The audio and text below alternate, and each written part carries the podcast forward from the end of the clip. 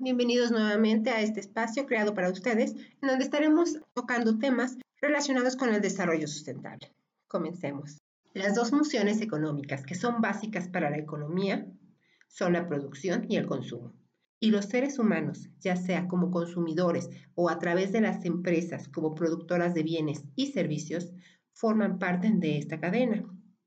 Podemos tomar una serie de medidas diferentes cuando queremos lograr estilos de vida más conscientes con el medio ambiente. Y pueden ser desde incluir el uso de productos duraderos, elegir andar en bicicleta, transporte público o caminar en lugar de utilizar el automóvil, o simplemente reducir los niveles de consumo en general.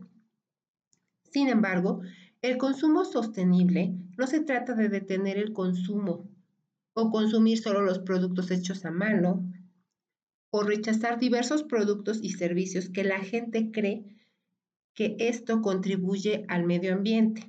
Es decir, no consiste en cancelar el consumo, es uno de los motores importantes de la economía. El consumo responsable guarda relación con el concepto de desarrollo sostenible y se refiere al uso de bienes y servicios que responden a nuestras necesidades y ofrezcan una mejor calidad de vida, reduciendo al mínimo el uso de los recursos naturales, materiales tóxicos y emisiones de residuos y contaminantes a lo largo del ciclo de vida.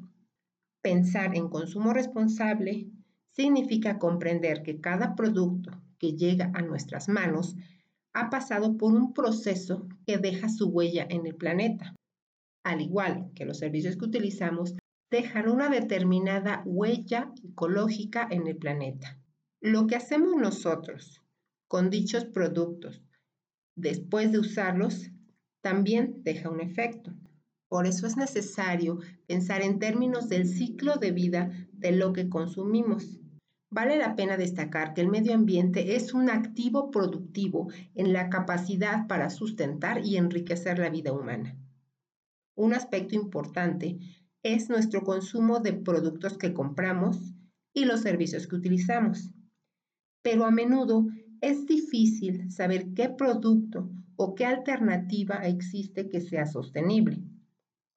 De esta manera, se han creado ecosellos que nos ayudan a identificar estos productos o servicios, siendo esta solo una de tantas medidas que existen.